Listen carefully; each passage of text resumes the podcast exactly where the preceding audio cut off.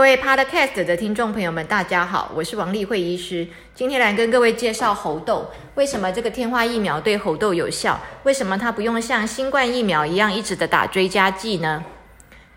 刚开始的时候，我是不想要介绍猴痘，因为呢，我认为它并不会成为一个广泛的大流行。我不想要呢，在我的频道里面传播恐惧的讯息，让大家觉得这个猴痘非常的危险。但是呢，有鉴于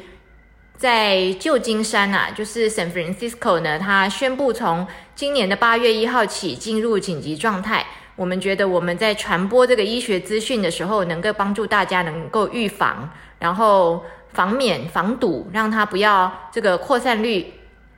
加速。所以呢，决定还是跟各位介绍一下。那么全美目前的话是四千多例，那欧洲的话也是四千多例，那么全全球的话是将近要两万例。可以看到的是呢，百分之九十九都是男性，而且是年轻男性，二十一岁到四十岁。那目前的大部分是发生在男男性行为之间呐。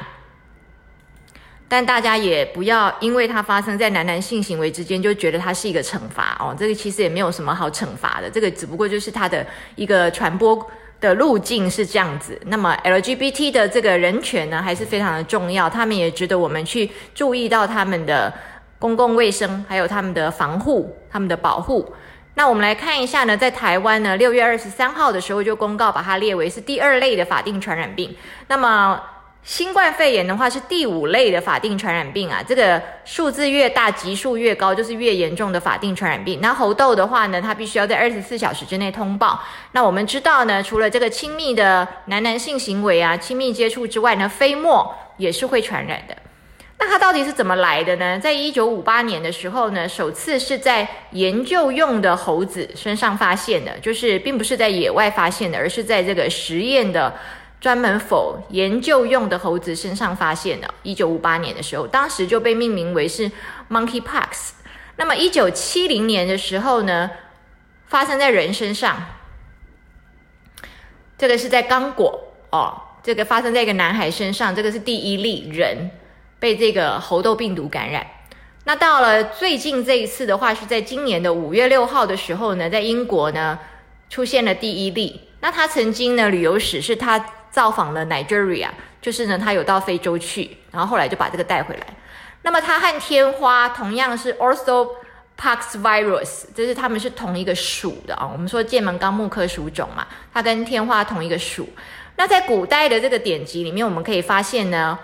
古埃及呀，或者是这个天花的这个起源地，因为 Ramses 就是拉美西斯五世，我们在他的木乃伊找到明显的脓疱的痕迹，就是那个天花会满脸脓疱嘛，就毁容。那 Ramses 五世就是有这样的现象，所以这个是非常早的时候呢，可能啊最早的就是找到这个木乃伊，埃及的木乃伊。那在一九八零年的时候。世界卫生组织啊，宣布这个天花绝迹。我们也曾经讲到过，在我们地球上的所有的公共卫生的防护里面，唯一绝迹的一款呢病毒就是天花，除此之外再无他人啊。所以呢，我们在那个时候呢，因为天花绝迹的时候，我们就停止接种天花疫苗嘛。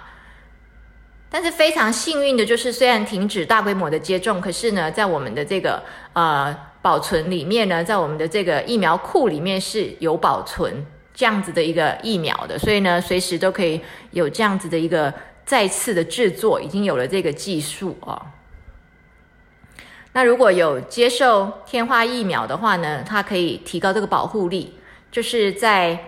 一九八零年代之前的人呢。像台湾的老百姓，他们就是有接受天花疫苗的，就是所谓的种牛痘。那如果你曾经有种过牛痘的话，你的保护力大概可以有到八十五帕。那猴痘呢？刚刚讲的是天花嘛？那我们现在来看一下猴痘，因为天花已经绝迹了，所以这个 Orthopox virus 这一属呢，现在就是猴痘是最严重的了。那猴痘的话，它就是会发烧啊、畏寒呐，然后肌肉酸痛啊，其实就发烧就会肌肉酸痛嘛，那会疲劳啊，哦。淋巴结肿大，包括那个耳朵，好，然后这个呃，就是这个耳朵后面啊，好，靠近咽喉这个地方啊，腋窝啊，颈部啊，腹股沟啊，就就是这个该冰哈，这些地方可能淋巴结肿大，然后它会出皮疹，然后皮疹之后呢，它破掉就会有皮损，就是说你会开始有那个表面的那个皮肤损伤啊。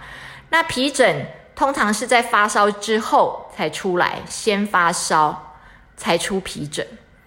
那皮损的话，就是我们说那个脓泡破掉或是水泡破掉的话呢，它就结痂、干燥、脱落，它可以是水，它可以是脓哦，都有可能。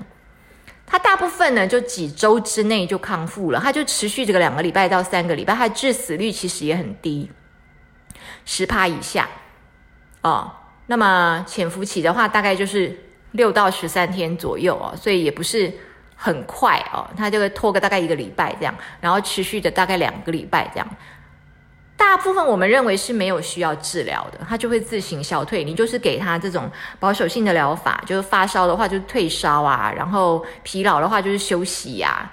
它大部分是自行消退，但最重要的是你要照顾这个皮疹，因为我们不喜欢让它毁容嘛，哦，所以你的皮疹你要保持干燥，不要抓。这个跟以前早期的时候，台湾还有水痘的时候呢，这个家长也都知道，小孩子发水痘啊，他们就会小心不要让他抓，因为抓了就会留疤。好，那么以前的家长呢，如果隔壁邻居有人发水痘的话，家长会特地把小孩子抱去让他感染一下，就是让他早早的出出完就好了。这样，那现在我们台湾都已经有水痘疫苗了嘛，所以呢，大家对于水痘也就比较陌生。那比较严重的话，我们可以用所谓的牛痘免疫球蛋白啊，就是这个也是啊不需要特别去研发的，原来就有的药。然后今年的话呢，也。啊，有一个抗病毒药又重新获准使用在猴痘上面哦，它的商品名叫 TPOXX 啊，所以呢是有药可以用的，它不是像新冠这样子让我们那么措手不及，所以大家对于这个猴痘的恐惧真的要尽量的放下。我们再讲一次，它大部分都是可以自行消退的，最常见的后果就是留疤，所以你就是不要去挠，不要去抠，把你的疤照顾好就是。那目前的话，世界卫生组织都不建议做大规模的接种嘛，因为我刚刚就讲了，其实我不认为它会是一个 呃大规模的传播。那现在呢，旧金山把它列为是紧急状态，是因为呢它的这个呃个案呢增加了有一点多，所以我们必须要去推广这个医学常识，让大家呢知道怎么样去防止它，而不是去恐恐吓惊吓大家说哦它好危险哦，一个大流行又来了，这样没有这样子哦。那这个疫苗的话呢，呃，必要的时候我们会打第三代的疫苗，它的副作用就比较低。那我们现在只建议打在医护人员、实验室人员，还有有密切接触的啊。如果我们有 LGBT 的话，他们有密切接触的这种风险的话，我们就觉得需要打。那不需要全部人都打，然后他也没有年龄的限制，什么呃什么什么小孩子不能打这一类的话也没有。那这个第三代的这个疫苗啊，就是第三代的天花疫苗嘛，我们现在要用在这个 Monkeypox 上面嘛，它是一个减毒活病毒的疫苗，它其实它的制作技术是不复杂的，所以大家千万不要担心，觉得又会发生像之前新冠肺炎的疫苗那样子缺货的现象。